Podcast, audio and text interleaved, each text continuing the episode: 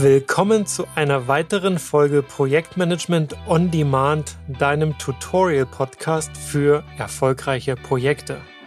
Das Ganze hier ist ein Tutorial-Podcast, weil ich dir stets was mit an die Hand gebe. Und zwar so, dass du das Ganze direkt im Anschluss an diese Podcast-Folge mit in dein Projekt nehmen kannst. Das ist mein Anspruch und das Einzige, was du dazu brauchst, sind Zettel und Stift. Was ich dir heute mitgeben möchte, das sind 24 Führungseigenschaften guter ProjektmanagerInnen. Warum ist mir das wichtig? Warum will ich das? Nun, weil sie unverzichtbar sind in der Umsetzungsphase deines Projektes. Und wenn wir dem roten Faden hier im Podcast folgen, sind wir genau da. Jetzt muss die Magie stattfinden und ihr wollt Ergebnisse produzieren. Ja, und wie kannst du jetzt als Projektleiterin oder Projektmanager darauf hinwirken? Genau mittels deiner Führungsskills.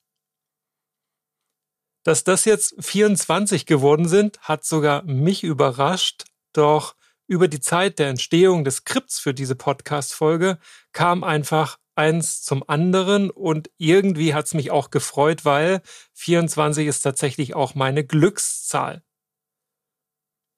Weil du das Ganze aber nicht dem Glück überlassen möchtest, fangen wir mal ganz praktisch und pragmatisch an und sprechen über den Begriff Führung. Den möchte ich für diese Podcast-Folge so begreifen, dass es darum geht, das Verhalten anderer vorherzusagen und zu beeinflussen. Ob du das jetzt intuitiv oder bewusst systematisch machst, spielt dabei erstmal keine Rolle. Und gerade wenn wir das Vorhersagen daraus nehmen und dann das aktive Beeinflussen und das Ganze in den Kontext von Organisationen, von Unternehmen stellen und auch in den Kontext von Projekten bringen, dann verstehen wir folgendes Zitat sehr, sehr gut. Und das heißt wie folgt. Gute Führung ist Millionen wert, schlechte Führung kann unbezahlbare Schäden anrichten. So beginnt ein Büchlein, das mir vor sehr langer Zeit in die Hand gefallen ist. Das ganze Büchlein heißt Psychologie der Mitarbeiterführung und war einst mein Einstieg in das Thema Führung im Projekt. Wobei sich ja dir wie mir gar nicht so sehr die Frage nach den Millionen und nach den Schäden stellt, sondern eher stellen wir uns viel öfter die Frage, wie geht das eigentlich effizient? Weil du vielleicht sogar mehrere Projekte managst. Uns geht es jetzt also nicht nur darum, wie man eigentlich führt, sondern vor allem auch, wie führt man effizient, wie führst du effizient. Denn viel Zeit ist ja so oder so, selbst wenn es nur ein Projekt ist, selten. Projekte stehen unter Zeitdruck, ganz häufig sogar. Und es gilt mit, wie immer, möglichst wenig Abstimmungsaufwand und Aufwand überhaupt schnell an die gewünschten Ergebnisse ranzukommen bzw. die zu erarbeiten. Die Buzzwords und modernen Peitschen dieser Zeit heißen demnach Fortschritt und Mehrwert und Durchsatz und Leistung. Und da stellt sich schon auch die Frage, wie möchtest du eigentlich führen? Ist das die Peitsche und sind das Buzzwords? Oder ist das eher so dein ganz individueller, eigener, authentischer Stil, dein Führungsansatz, deine Vorstellung von, wie du als Führungskraft wirken möchtest? Ich kann mir vorstellen, das wird immer wichtiger, weil im Endeffekt ist es nicht so, dass wir ein Schema aus einem Buch nehmen und das dann anwenden und dann gute Führungskräfte sind, so funktioniert das meiner Erfahrung nach nicht, sondern es muss schon irgendwie von dir kommen. Und deswegen möchte ich das Thema Führung in dieser Podcast-Folge ganzheitlich betrachten und dennoch konkret werden. Und deshalb sind es auch 24 Führungseigenschaften, 24 Führungsskills geworden, die dir in verschiedensten Situationen hoffentlich als praktisch und effizient in die Hände fallen könnten. Ob sie das wirklich sind, ich habe das jetzt viel auch an meine eigenen Erfahrungen geknüpft, das sei jetzt mal dahingestellt. Ob sie auch nachhaltig was bewirken, ist auch so eine Frage. Das müssen ja eher andere statt mir beurteilen.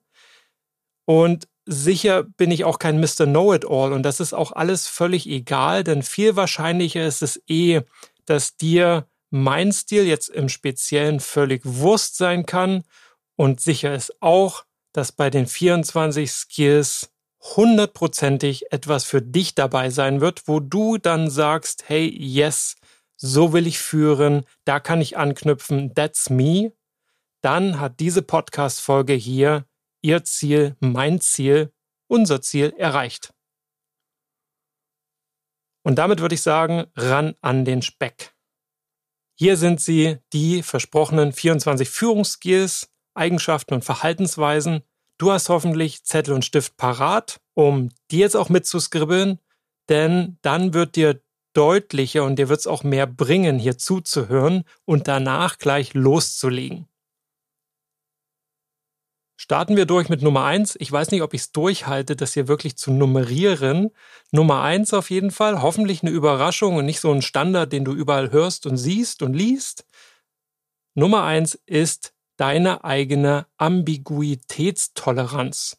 Was meine ich damit? Ambiguität ist ja Vielschichtigkeit, Vieldeutigkeit und vor allen Dingen auch Mehrdeutigkeit. Und da drin steckt häufig viel Unsicherheit, beziehungsweise was macht das mit dir? Dich führt das in Situationen, in denen du so im Zwiespalt bist. Und damit umgehen zu können, zu wissen, woran du dich orientierst, das begreife ich als Ambiguitätstoleranz, mit dieser Form der Unsicherheit und Mehrdeutigkeit souverän umzugehen. Nummer zwei, was sich dazu gesellt auf deinem Zettel, ist die Empathie. Empathie meint, sich in andere hineinversetzen zu können und sie auch von außen, je nachdem, wie sich diese Personen verhalten, lesen zu können. Um sowas nicht nur deinem Gefühl zu überlassen, sondern auch zu systematisieren, für sowas gibt es Tools, beispielsweise die Empathy Map. In der geht es beispielsweise darum, das Denken, das Fühlen, das Sagen, das Handeln deiner Gegenüber in ein stimmiges Bild und Einklang zu bringen, beziehungsweise zu erkennen, wenn das nicht stimmig ist, was los ist auf der gegenüberliegenden Seite. Empathie ist also Führungsskill Nummer zwei, was gute, erfolgreiche ProjektmanagerInnen in der Regel haben. Nummer drei ist Charisma. Charisma ist Ausstrahlung, ist Strahlkraft, bedeutet auch häufig, dass diese Personen mit symbolischen Gesten in Krisen- oder Grenzsituationen aufwarten, sich symbolisch verhalten und es ihnen damit gelingt, die Emotionen der anderen zu wecken, der Gegenüber, wenn sie zum Beispiel vor einer Gruppe sprechen. Da haben charismatische Personen wirklich eine Art Gabe. Und was auch eine Eigenschaft charismatischer Personen ist, ist häufig Optimismus. Und Optimismus hat den Vorteil, dass es in unseren Gegenübern häufig Drive auslöst. Eine positivere Haltung. Was beim Thema Charisma so eine gewisse Kehrseite oder Grenze oder ein Risiko ist, also zu viel ist gegebenenfalls gar nicht so gut, ist, dass Ziele der Organisation oder des Projektes aus den Augen verloren werden und durch die eigenen ersetzt oder die eigenen drüber gestülpt werden. Da muss man extrem aufpassen.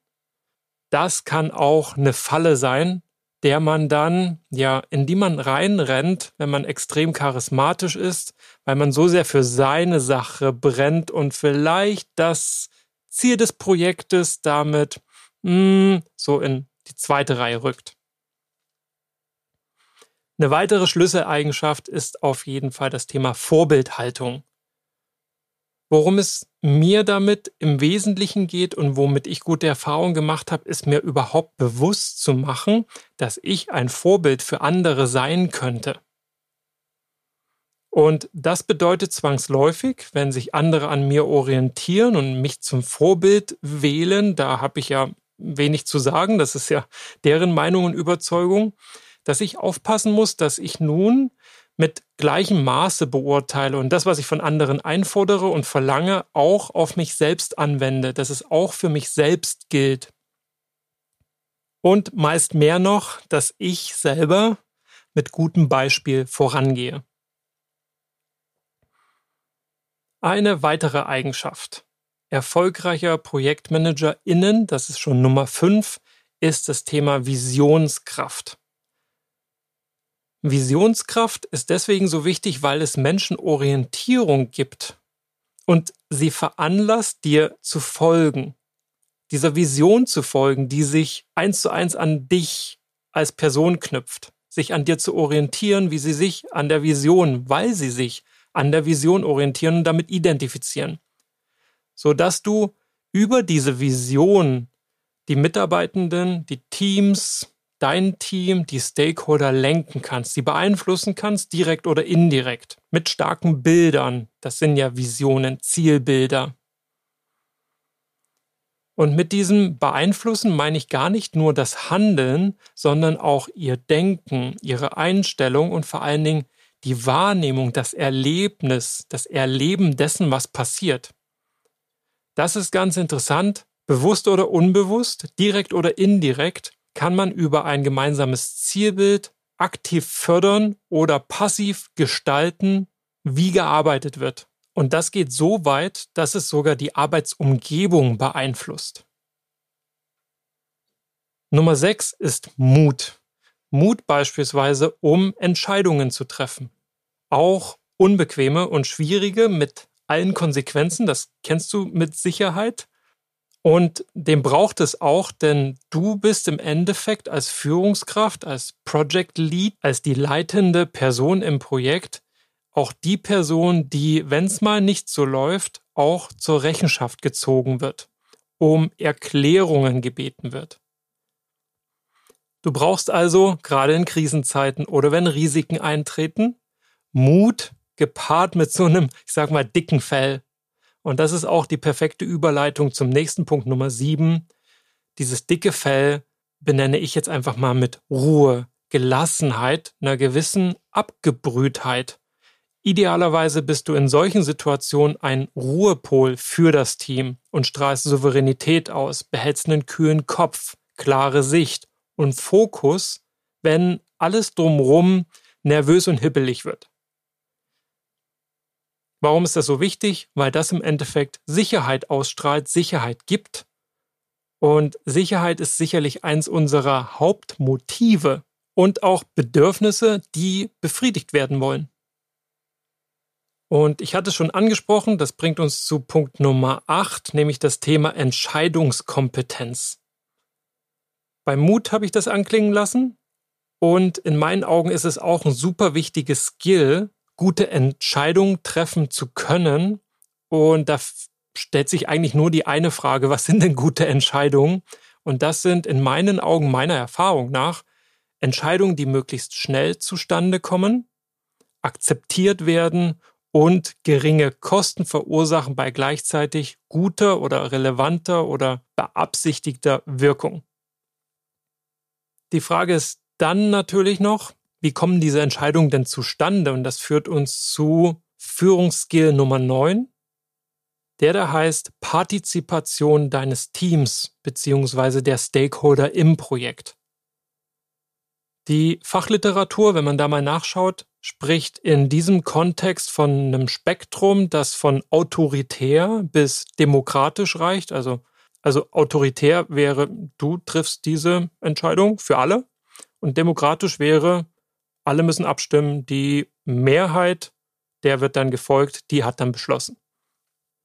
Und da will ich jetzt gar nicht zwischen richtig und falsch unterscheiden, denn entlang des Spektrums kommt es ganz sicher stets auf die fachliche Situation, die zeitliche Dringlichkeit und auch die Erwartungshaltung deines Teams, deiner Stakeholder an, inwiefern sie denn partizipieren wollen und auch können. Das bestimmt dann eher, wie gut du führst, wie du dieses Spektrum bedienst.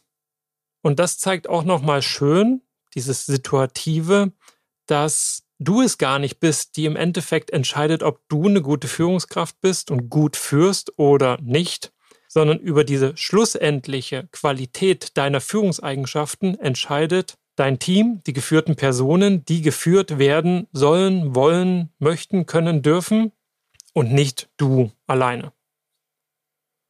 Interessant finde ich in dem Kontext den Begriff der Kohäsion, also des Zusammenhalts der Mitarbeitenden, deiner Teammitglieder. Ist die Kohäsion gering, wirst du gezwungen, weil eben kein großer Zusammenhalt da ist, viel, viel individueller zu führen, viel mehr in One-on-Ones, also Einzelgespräche zu gehen.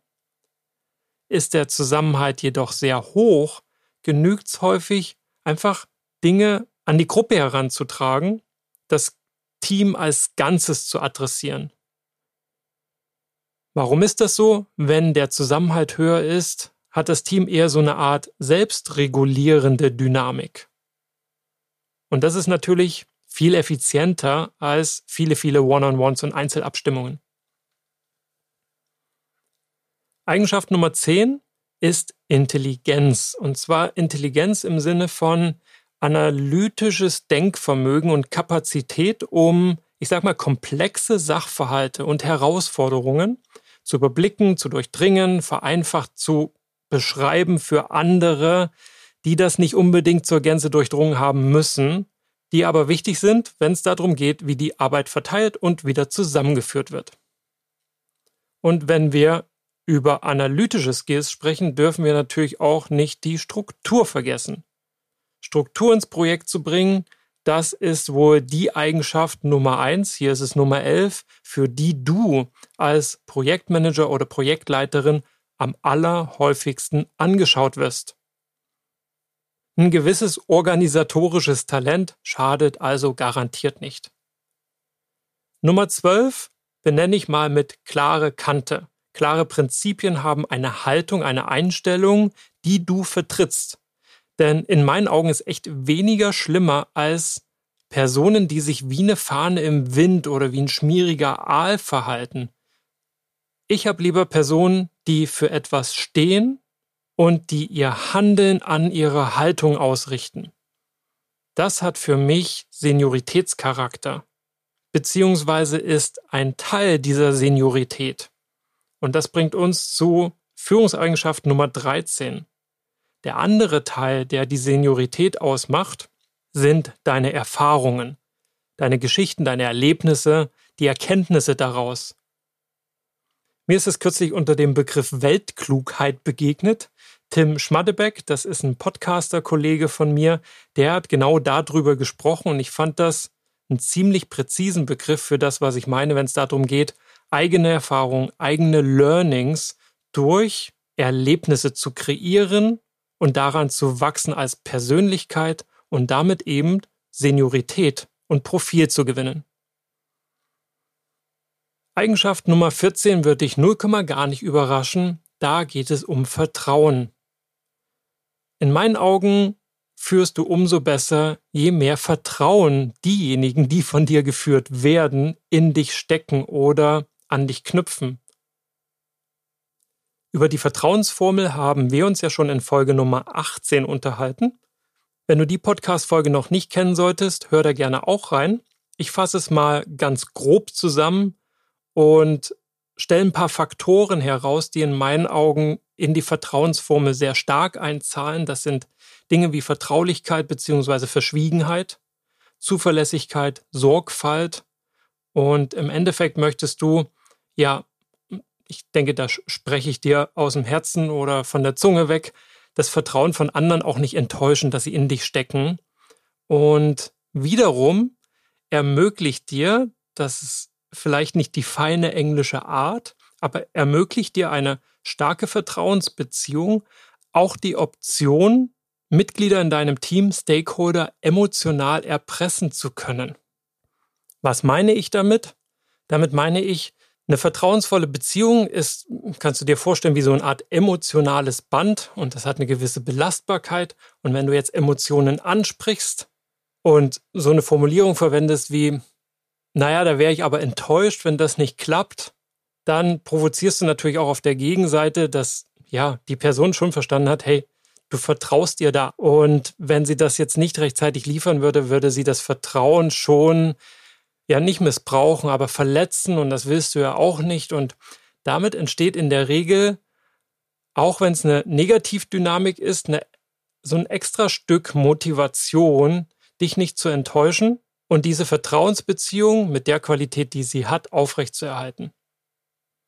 Ich will nicht sagen, dass ich das oft benutzt habe, aber in schwierigen Situationen oder wo ich garantiert sicherstellen wollte, dass ich was bekomme, habe ich den Joker schon das ein oder andere Mal gespielt. Und damit auch sehr, sehr gute Erfahrungen gesammelt. Denn die Botschaft wird da sehr, sehr eindeutig klar und du unterstreichst die Dringlichkeit, indem du sie auf eine recht persönliche Ebene zugegeben hebst. Führungseigenschaft Nummer 15 ist Offenheit für Erfahrung, also Lernen bzw. dazulernen, dass du dich weiterentwickeln möchtest aus Feedback jedweder Art, agil im Sinne von anpassungsfähig, die richtigen Schlüsse zur notwendigen Veränderung ziehst. Führungskräfte, die nicht offen sind für Veränderungen, werden irgendwann keine Führungskräfte sein, weil sich niemand mehr an ihnen orientiert, sie buchstäblich aus der Zeit rausfallen. Deswegen ist Offenheit in meinen Augen extrem wichtig. Genauso wichtig finde ich fachliches Know-how. Bist du eine Person, an die man sich wendet, wenn man nicht mehr weiter weiß? Denn wenn das so ist und sich andere an dich wenden, gibt dir das hohen Einfluss. Und es ist auch so, wenn dir dieses fachliche Know-how fehlen sollte im Projekt, dann fehlt dir häufig auch die Akzeptanz seitens des Teams, die ja gar nicht jetzt mit ihren Fragen im schlimmsten Fall auf dich zukommen können, die sich woanders behelfen müssen, sich woanders Orientierung suchen. Jedoch möchte ich auf jeden Fall dazu sagen, fachliches Know-how alleine genügt nicht. Das ist recht tückisch und irgendwie auch so eine Falle. Häufig ist es so, dass fachliche Kompetenz dazu führt, dass man irgendwie promoted, also befördert wird. Eine gute Führungskraft macht das aus einem noch nicht. Also eine Managementfunktion zu haben und ein Team zu führen, sind in meinen Augen erstmal noch zwei verschiedene Dinge. Das ist nicht mit einem Ist gleich zu verbinden. Das ist nicht dasselbe. Sicherlich enthält Management auch Führung, aber die Beförderung alleine macht dich nicht zu einer guten Führungskraft. Dafür braucht es in deinem Skillmix auf jeden Fall soziale Kompetenzen. Wenn die mit fachlichem Know-how zusammenkommen, dann ist der Mix ziemlich großartig.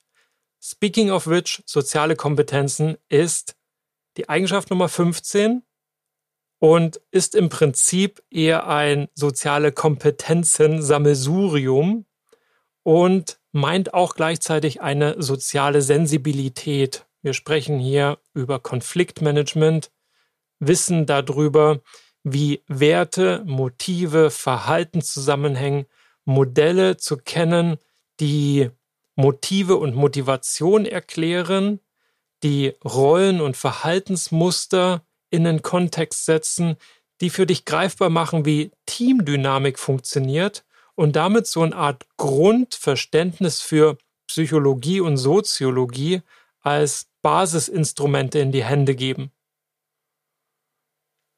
Wofür sind diese sozialen Kompetenzen gut? Sie helfen dir im Endeffekt, die Bedürfnisse anderer zu erkennen und zu verstehen, sie zu begeistern, besser zu kommunizieren, belastbarere Beziehungen aufzubauen. Und du kennst ja mein Credo, gute Projekte beruhen auf guten Beziehungen.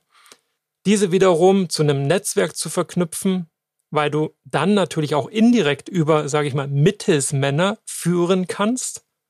Und das zeigt dir auch, wie viele verschiedene Hebel dir das in die Hand gibt. Neben dem Verständnis, wie so ein Team funktioniert, ist es einfach brutal entscheidend, so ein gutes Basisset an sozialen Kompetenzen zu haben. Aktives Zuhören gehört auch dazu, weil es im Endeffekt darüber entscheidet, welche konkreten Führungsinstrumente du wann zur Anwendung bringen kannst.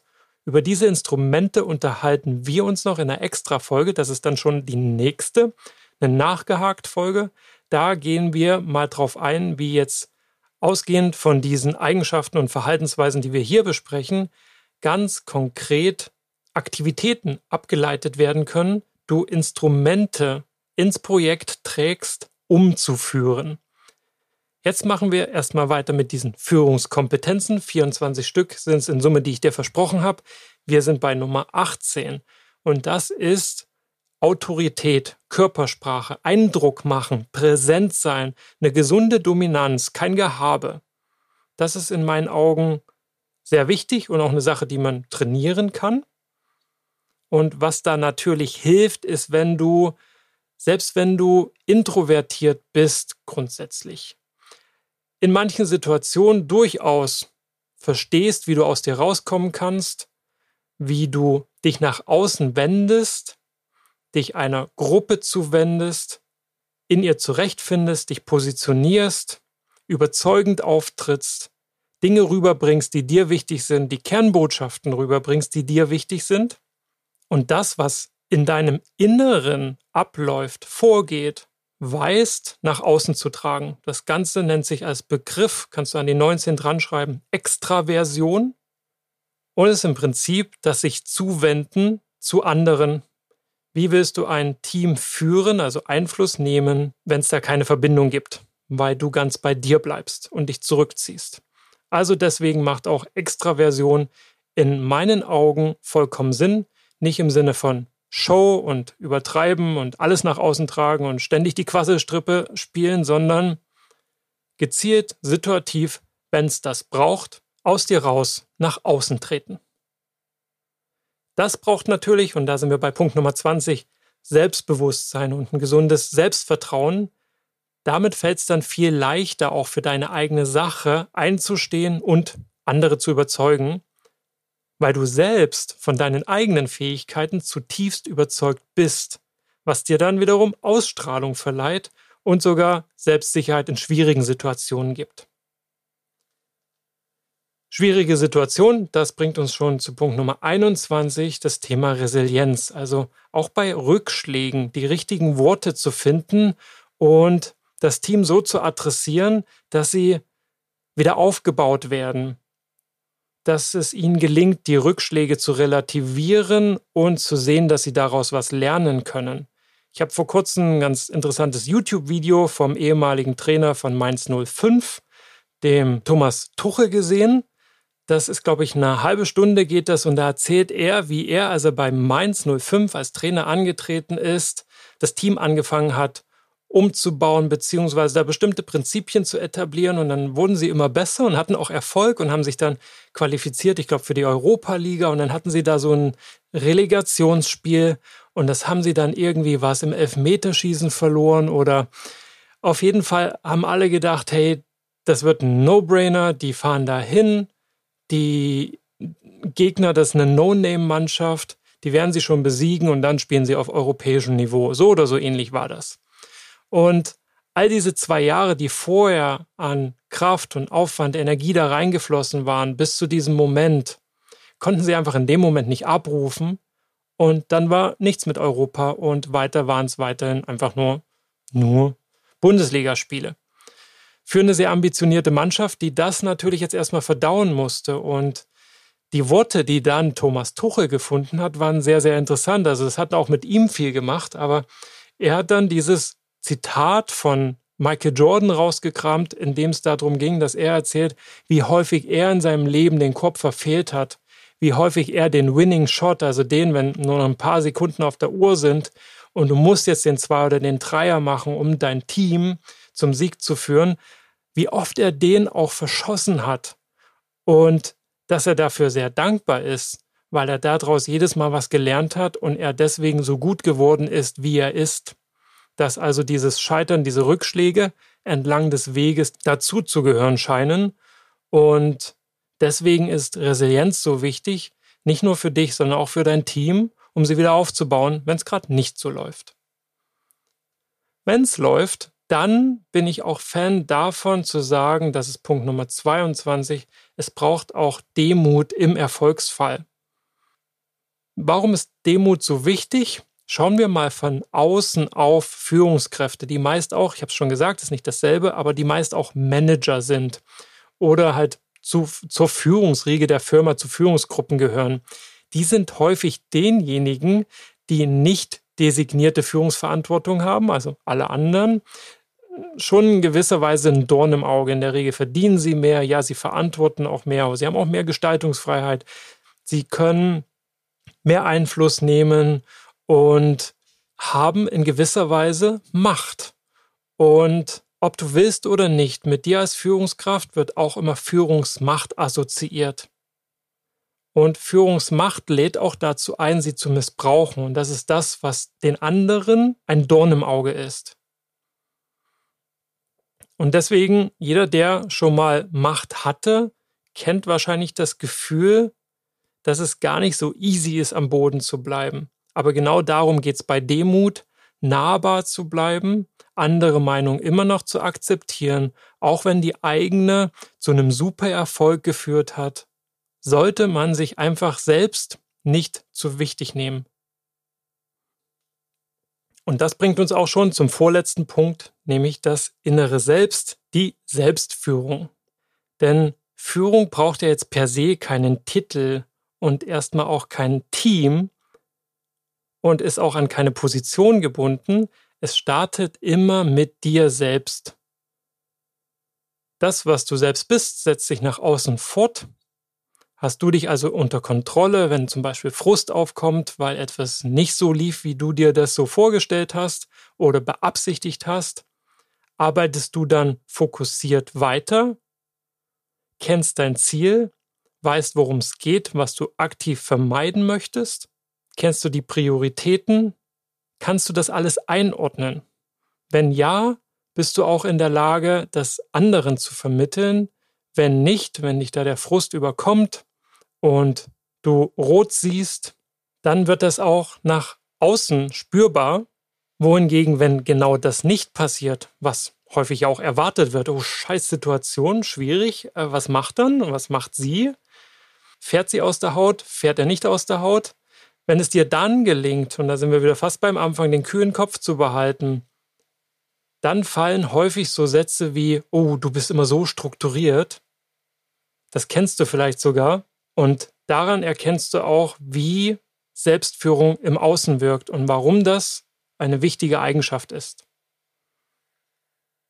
So, und damit sind wir schon bei Führungseigenschaft Nummer 24, die ich dir hier jetzt mitgebracht habe. Und das ist das Verlangen nach Macht. Motivation, Macht zu haben im Sinne von Karrierewunsch, führen zu wollen. Denn das beinhaltet in meinen Augen auch, dass man, dass du dich aktiv mit den Problemen deiner Organisation, deines Projektes, deines Teams beschäftigst und darauf positiv Einfluss nehmen willst. So ausgelegt, finde ich, hat der Wunsch, das Verlangen, die Motivation, Macht zu haben, eine sehr positive Facette. Und Macht ist ja per se jetzt mal nichts Verwerfliches. Es ist sogar gut für dich als Führungskraft, weil es gibt dir Einflussmöglichkeiten, Gestaltungsmöglichkeiten und damit Möglichkeiten auf die Art und Weise, wie ihr arbeitet, wie ihr Ziele erreicht, wie ihr zusammenarbeitet, Einfluss zu nehmen und das Ganze effizient zu gestalten.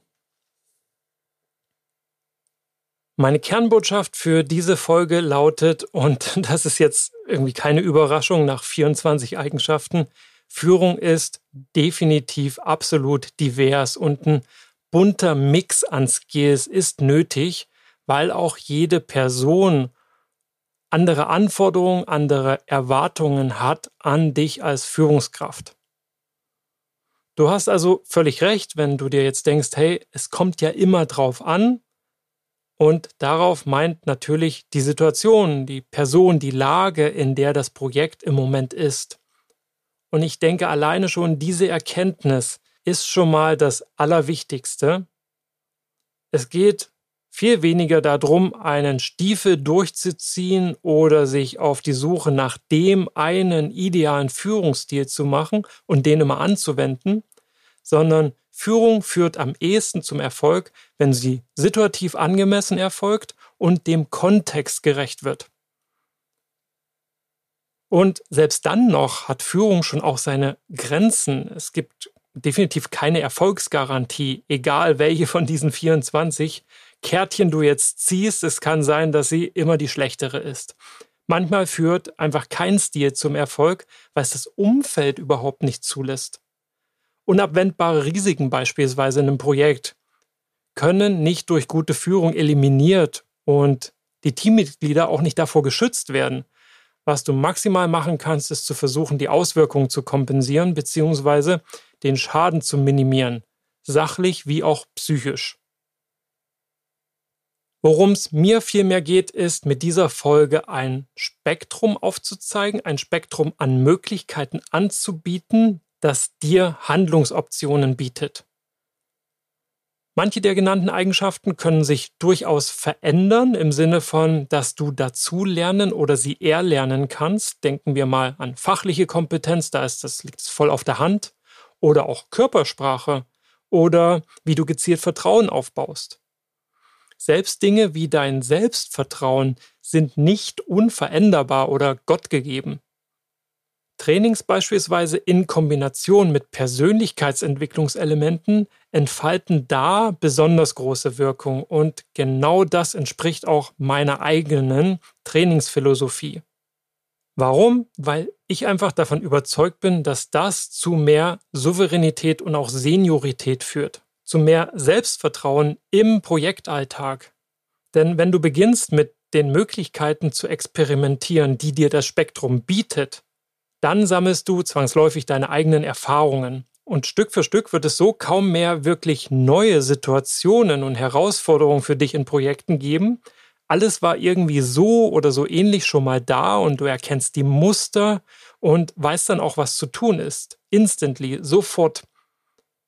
Und genau das ist auch das Ziel meines Next Level Project Skill Kurses. Das ist ein Mix aus Online, Video und Audio-Training-Material Dinge, die ich dir an die Hand gebe, die nicht in der Online-Welt stattfinden und Live-Sessions zum Austausch mit mir und vor allem anderen Trainingsteilnehmenden, um deinen Erfahrungsschatz noch weiter auszudehnen, als ich es nur alleine könnte. Reflektieren wir nochmal kurz. All diese 24 Eigenschaften sind natürlich nicht beschränkt auf die Führung nach unten, also deines Teams. Lateral, also die Führung von in der Hierarchie von Organisationen Gleichgestellten, wie es auch oft im Projekt ist, weil da hast du selten disziplinarische Verantwortung. Lateral funktionieren diese Skills natürlich genauso wie gegenüber deinen Vorgesetzten oder wenn es um Kundenführung geht. Und genauso funktioniert das auch mit Partnerfirmen bzw. Lieferanten. Und auch für die Selbstführung können all diese Eigenschaften nicht schaden.